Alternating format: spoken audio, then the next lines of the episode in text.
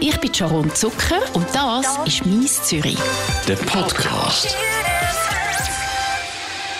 Willkommen bei mir im Studio Güsin Kahr, Drehbuchautorin, Filmregisseurin und Kolumnistin. Und jetzt haben wir leider gerade nicht reingesehen, das Studium. Studium. Wir hatten eine lustige Situation. Wie groß bist du? Ähm, gefühlt die 1,23. Es sind, glaube ich, ein bisschen mehr, aber ich fühle mich so. Du sitzt auf einem Stuhl, ich stehe und ich habe dich gefragt, ob es dich nicht stört, wenn ich stehe und auf dich runter Und du hast oh. gesagt...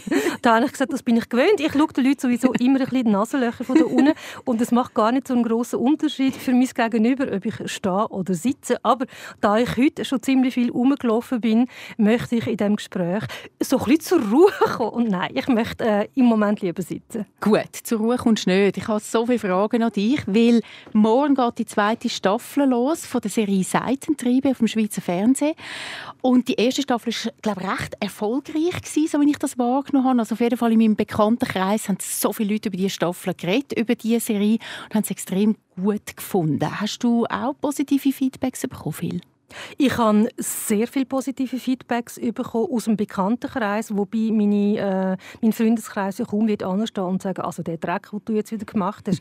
Aber sie würden, sie würden Kritik äußern, haben sie bei anderen Sachen auch schon gemacht. Aber was natürlich auch sehr wichtig ist, ist, dass viele Leute geschrieben haben, die ich nicht kenne. Die haben äh, Mails geschrieben, die haben sich beim Fernsehen gemeldet oder bei mir direkt.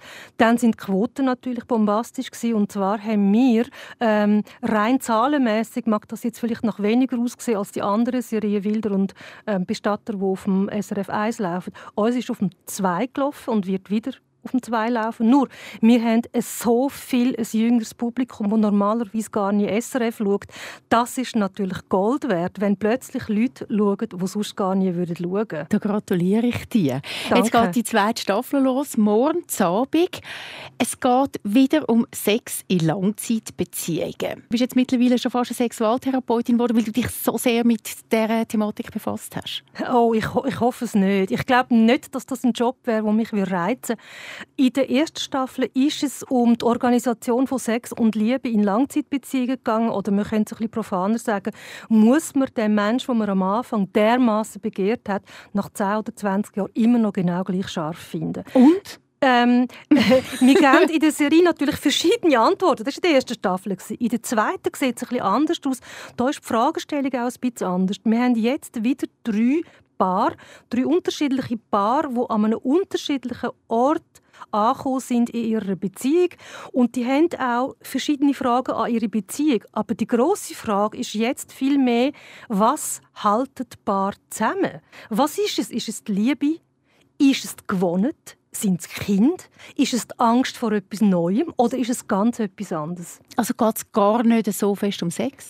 Doch, es kann auch um Sex gehen. Die Antwort, warum das ein Paar zusammen ist, kann ja lauten, weil wir so tolle Sex haben. Das kann sehr ein wichtiger Grund sein. Nur gibt es Pärchen, die irgendwann nach 10, 15 Jahren vielleicht an einen anderen Punkt kommen und sagen, nein, inzwischen sind andere Sachen für uns wichtig, abgesehen davon, dass wir inzwischen auch schon nach anderen Leuten Ausschau gehalten haben. Man ist am Anfang ja so in einer eigenen Welt, wenn man sich kennenlernt, aber irgendwann geht ja wieder auf und man sieht plötzlich auch wieder, was rundherum passiert. Wie geht man mit diesen Verlockungen um? Es hat aber auch wieder etwas Sexuelles drin. Es hat nämlich sehr viele nackte Perlen. Ich habe ein bisschen recherchiert und herausgefunden, es hat mehr nackte Frauen, die man sieht, als nackte Männer. Warum das?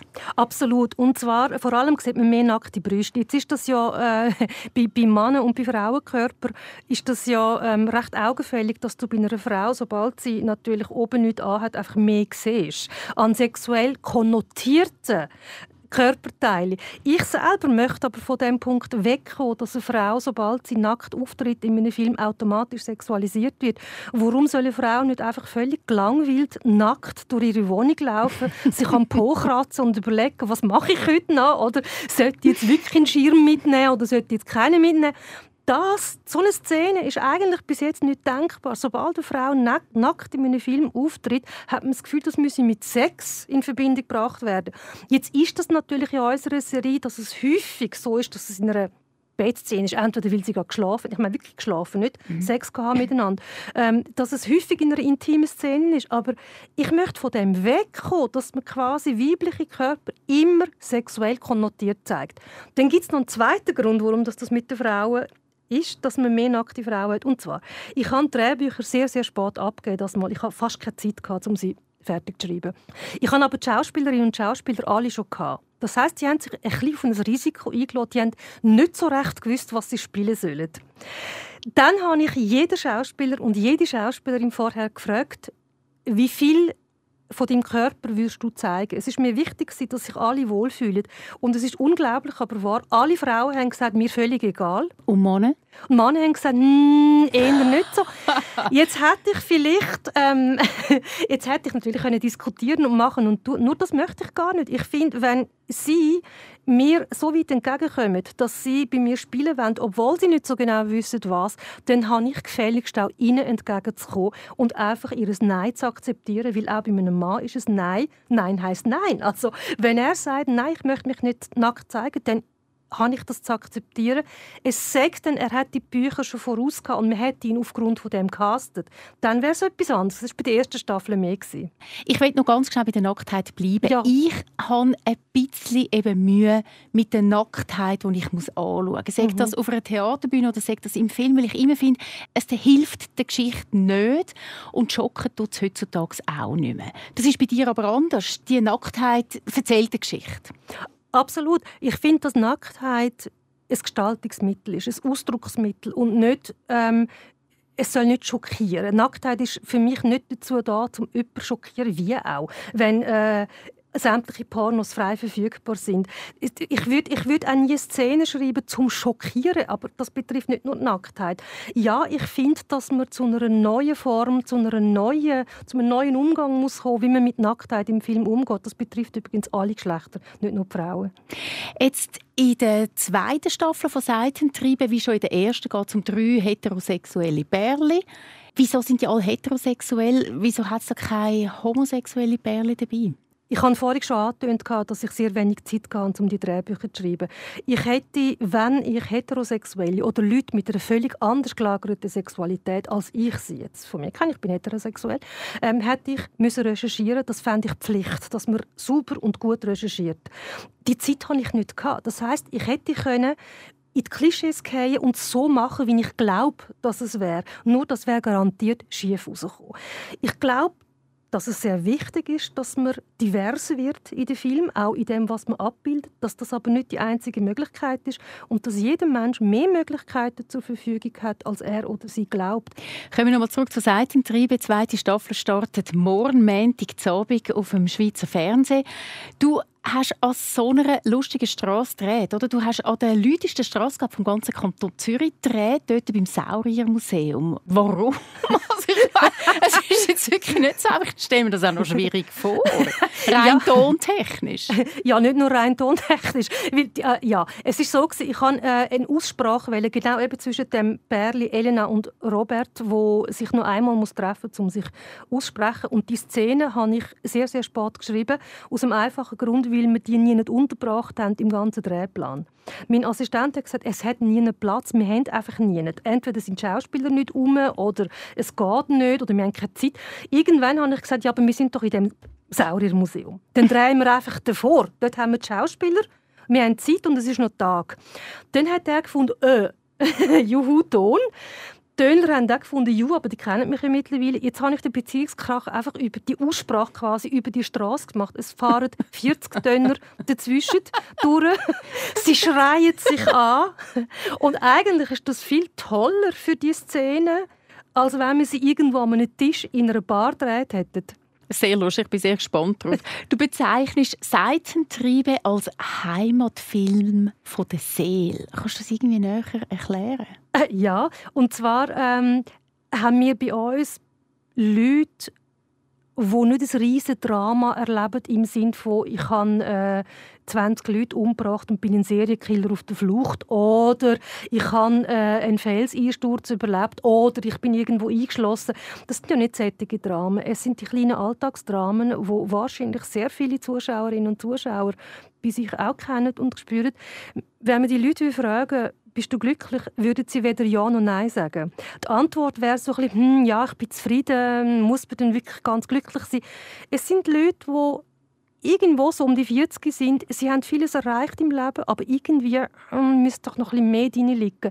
Und ich glaube, dass das ein Stück weit auch eine Seele ist von den Schweizerinnen und Schweizer, dass man zwar kann sagen, oh, es geht super, wir haben ja rundum eigentlich alles, was wir brauchen, aber irgendwie habe ich gemeint, das Leben hätte noch ein bisschen mehr für mich parat als das. Und wenn es einfach eine kleine Aufregung im Alltag ist, drum, und wir haben darum auch an so Orte gedreht, wo die Leute eigentlich kennen, laute Strassen, langweilige Parks, äh, irgendwelche Sportplätze, wo du den kleinen Sohn einfach musst anbringen und dann halt nebendran hockst und schaust.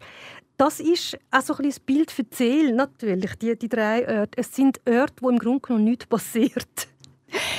Bei Seitentriebe passiert viel. Es ist sehr lustig. Also die erste Staffel hat mir persönlich gefallen. Ich habe wirklich sehr oft müssen lachen. Das passiert mir nicht jetzt einfach bei jedem Film, schon gar nicht bei einem Schweizer Film oder bei einer Schweizer Serie in dem Fall.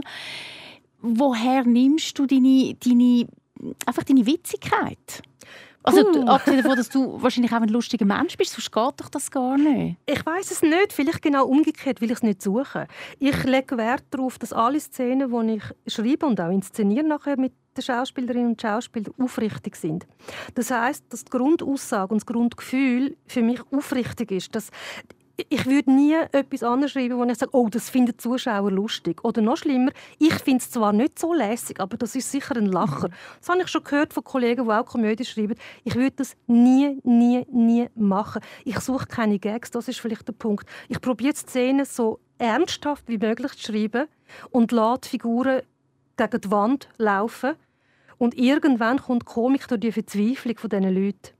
Wir haben uns vor einem Jahr schon getroffen, wo deine erste Staffel von Seitentriebe rausgekommen ist. Und dort haben wir darüber geredet, dass Lachen während dem Sex nicht so eine gute Idee ist.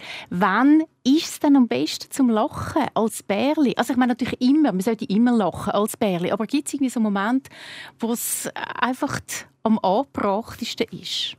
Ich glaube, man darf grundsätzlich immer lachen, wenn äh, man nicht jemanden auslacht, wo das in dem Moment nicht vertreibt. Natürlich darf man sogar während dem Sex lachen. Man sollte einfach nicht währenddessen, glaube ich, über den Partner lachen. Zum Beispiel sagen, leck, wie du wieder aussiehst oder wie du stöhnst. Das ist ja voll absurd. Ich glaube, dass das sehr irritierend wäre, weil man ja in so intimen Situationen davon ausgeht, dass man keine Aussicht hat. Früher hat es so eine Wäschmittelwerbung gegeben, wo eine Frau aus sich selber rauskommt und sich als Geist zuschaut, wie mhm. sie falsch wäscht, eben nicht mit dem richtigen Waschmittel. Das darf man beim Sex nicht machen ähm, oder es sollte nicht passieren. Ich glaube, das ist ein Moment, Moment, nicht nur der Sex, aber überhaupt ein Moment von tiefer Innigkeit sollte nicht eine Aussicht bieten. In der Serie am Schluss der ersten Staffel hat Eisbärli, der Johnny und Nele, die haben es nicht mehr so gut miteinander, die wollen sich eigentlich trennen, schlafen aber noch mal miteinander und sie wird dann schwanger. Kannst du da schon ein bisschen einen kleinen Teaser machen, was da passiert? ja, ich meine, es ist sogar so gewesen, dass die Realität eigentlich den Film überholt hat und zwar ist Vera Bommer, die Nele spielt, nachher ja wirklich schwanger geworden. Natürlich nicht oh, von Nicola Mastro Berardino, wo der Gianni gespielt hat, sondern von ihrem äh, Lebenspartner. Aber sie hat dann tatsächlich ein Kind bekommen. Und bei der zweiten Staffel ist das Kind mit am Set. Die Vera hat gestillt, während wir gedreht haben. Und das ist auch etwas, was mir sehr, sehr wichtig ist, von wegen Schauspielerinnen am Set und wie nimmt man Rücksicht auf junge Mütter. So, zum Beispiel. Hat das Baby mitgespielt? Das Baby hat nicht mitgespielt, sondern das Baby war einfach immer am Set, gewesen, weil die Vera alle zwei Stunden gestillt hat. Das heißt, dass also nach zwei Stunden, es ist eine Nanny dabei gewesen, die auf das Kind geschaut hat, meistens ja irgendwo drinnen, weil das Kind ja nicht draußen bei Wind und Wetter kann mit uns umstehen. Irgendwo drinnen hat man also äh, so eine improvisierte Kinderkrippe gehabt, dann ist das die Nanny dort gewesen. Dann hat ein ähm, Funke drin gehabt. Die hat rausgefunkt, Kind muss gestillt werden. dann hat ein Regieassistent ganz laut brüllt, Baby Break. Und dann ist das ganze Team also wirklich stillgestanden, während Vera schon sich das Oberteil abgezogen hat, reingerast ist, gestillt hat, wieder zurückgekommen ist. Und das ist, das ist sehr gut gegangen. Wir hätten ja auch können sagen, hey Gott, äh, wieso soll ich mir Rücksicht nehmen? Das kostet Geld, das kostet Zeit. Andererseits finde ich, warum nicht genau auf das Rücksicht nehmen? Wieso eigentlich nicht? Wir müssen doch auch schauen, dass junge Mütter zurück in den Job können, unter anderem mit so Methoden. Also das heißt, die Schwangerschaft hat auch in der zweiten Staffel einen Platz. Die Schwangerschaft, die reale, das Stille hat einen Platz gehabt. Sie war schon im Schwanger, wo man dreht kann. Also es ist ja so, dass äh, das darf ich jetzt glaube schon sagen, das Kind gibt es nicht in der zweiten Staffel, sie haben es verloren. Das kann ich glaube schon sagen, aber ähm, weil das wird man schon in der ersten Folge erfahren. Das ist jetzt also gut. nicht gespoilert, aber, aber ähm, man sieht schon im ersten Bild, dass sie es nicht hat. Ähm, aber äh, die Realität ist eigentlich dort sehr viel spannender gewesen. und eben, das ist auch ein Anliegen von mir, dass man junge Mütter, die Schauspielerinnen sind, die Möglichkeiten gibt. Morgen Montagabend geht es los, 5 ab 8 auf SRF 2 mit der ersten Folge der zweiten Staffel von «Seitentriebe». Es sind acht Folgen. Äh, kommt da jede Woche eine neue Folge dazu? Also Binge-Watchen ist nicht möglich. Oder wie sieht das aus? Doch, das geht sogar sehr gut. Und zwar werden die ersten drei Folgen am ersten Montag, also morgen, gesendet. Die zweiten drei Folgen quasi am Montag drauf. Und dann sind nochmal zwei Folgen für den Montag in zwei Wochen. Was wir aber auch machen, ist, dass wir alle acht Folgen schon am ersten Montag, oder vielleicht ist es auch ein Dienstag, ich weiß es jetzt nicht genau, einfach am Tag drauf, alle online stellen. Das heißt, wer will, kann alle acht am Stück schauen. Jetzt kommen wir ein weg vom Sex in der Serie und gehen in eine andere Richtung zum Thema Sexismusdebatte. Also du bist ja einige, die das Maul aufmacht, wenn es um Sexismus geht. Du hast ein neues Buch am Start, Hemingways «Sexy Beine» heißt das. Das hast du zusammengeschrieben mit Simon Meyer, die Redaktorin ist bei Watson und der Literaturwissenschaftlerin Nadia Brücker. Ihr habt das geschrieben, beziehungsweise ihr habt Tweets, Twitter-Meldungen von euch selber zusammengetragen. Kannst du da noch etwas dazu sagen zu dem Buch? Es sind nicht nur Tweets von uns drinnen, sondern auch von ganz anderen Autorinnen und Autorinnen. Nein, nur Autorinnen. nur Autorinnen. Und zwar ist das so entstanden. Ähm, es ist wieder einmal eine Rezension um gewesen, wo Nadia Brücker auf den Plan gerufen hat und sie hat gefunden, oh je, schon wieder wird das Aussehen von einer Autorin beschrieben, anstatt dass man auf ihr Werk eingehen Nur hat das mal einen völlig anderen Mechanismus gespielt, als man könnte erwarten. Und zwar hat es nicht einen riesigen Shitstorm gegeben, sondern im Gegenteil. Ähm, Simon Meyer hat sich eingeklinkt und hat gesagt, wieso eigentlich nicht einfach mal das Spiel umkehren und Männer so beschreiben, die männlichen Autoren. Das habe ich so lustig gefunden, dass ich sofort mitgemacht habe. Da haben äh, Simon Meyer und ich haben glaube einen Tag lang nur so Tweets rausgehauen, wo wir einfach auf das Aussehen von männlichen Autoren eingehen. Also der Goethe im Sinne Strumpfbänder und ich weiß nicht noch wer und irgendwie hat Alex Gappi mit seinen schönen Locken gebracht und so weiter und so fort. Nach einem Tag haben sich die ersten anderen Twitterinnen und Twitter eingeschaltet. Das sind vor allem Twitterinnen. Wahrscheinlich sind Männer doch ein bisschen eingeschüchtert worden. Auf jeden Fall ist das so eine lustige Aktion geworden, dass wir gefunden haben, ja, yeah, aber Moment, äh, das könnte man ja vielleicht ein bisschen konservieren.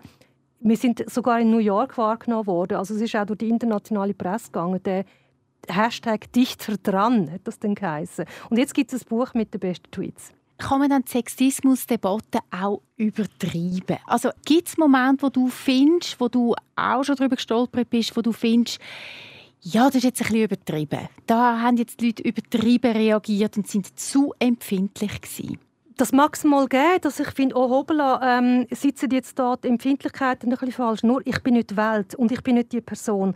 Mein erster Impuls ist nicht zu denken, das ist jetzt übertrieben, selbst wenn es vielleicht irgendwo kurz aufflackert. Mein erster Impuls ist, sich zu fragen, warum reagiert der Mensch so empfindlich? Vielleicht erlebt er oder sie das einfach sehr viel mehr, als ich das erlebe. Also das heißt, mein erster Impuls ist nicht zu denken, ich verstehe das Problem nicht, also existiert das Problem mhm. nicht. Das fände ich die falscheste Reaktion. Wir könnten ja einfach mal tief ein- und ausschnaufen und sich dann fragen, Moment, vielleicht hat der andere ja recht in seiner Empfindlichkeit oder sie. Seit dem Oktober bist du Kolumnistin bei der NZZ. Früher bei der NZZ am Sonntag. Früher bist du beim Tagi. Jetzt kommen die Seitentriebe raus, morgen die zweite Staffel. Gibt es weitere Pläne oder bist du jetzt einfach mal so froh und happy, dass alles unter Dach und Fach ist? Äh, ich bin sehr happy, dass alles unter Dach und Fach ist. Und äh, es gibt ja sogar noch mehr Neuigkeiten von Seitentrieben. Wir haben äh, Seitentriebe nach Lateinamerika verkauft, an Sundance TV. Und äh, wir haben an USA und an Kanada verkauft. Das heißt, die Serie läuft da dort und ich komme schon die ersten Interviewanfragen über, aus Übersee weil die Leute das einfach interessiert, ähm, äh, weil die das sehr speziell finden. Es ist die, äh, ja, und, also, und dann kannst du auch so schnell äh, Englisch und Spanisch reden, wie du Deutsch kannst reden. Nein, ich hatte letzte eine Anfrage, gehabt, wo äh, einer äh, gesagt hat, er könne seine Fragen auch in his bad German stellen. Und dann habe ich gesagt, ich habe eine tolle Idee. Er kann ja seine Fragen in his bad German und ich kann ja meine Antworten in my better English geben. Und äh, es gibt also da verschiedene Varianten, wie man mit dem kann umgehen kann.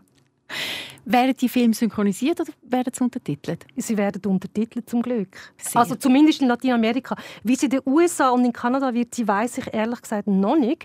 Aber in Lateinamerika, weil Sundance TV ist, und Sundance weiß man, das ist das von Robert Redford gründete äh, der Sender. Es gibt ja auch ein Filmfestival, das so heißt. Aber die haben natürlich den Anspruch, dass sie möglichst alles im Original zeigen. Die haben es untertitelt gezeigt. Das ist eigentlich unglaublich. Ich meine, wie kommt man dazu, dass das exportiert wird? Wer ist da drauf gekommen? Ähm, wir haben einen Weltvertrieb, der natürlich die Sachen auf den Festivals anbietet. Es gibt ja Serienfestivals und es gibt ja Markttreffen, ähm, also jetzt von weltweit, von, von Händlern, die Serien kaufen Mit dem habe ich nichts zu tun. Ich bin dann nicht dort, äh, das könnte ich ja gar nicht. Ich bin froh, dass sich da Profis darum kümmern. Aber es ist natürlich so, dass der Markt im Moment völlig überlaufen ist mit Serien. Es gibt so viele Serien, wir können gar nicht nachher mit produzieren. Wir könnten noch viel, viel, viel mehr machen. Der Markt vertreibt offenbar noch mehr.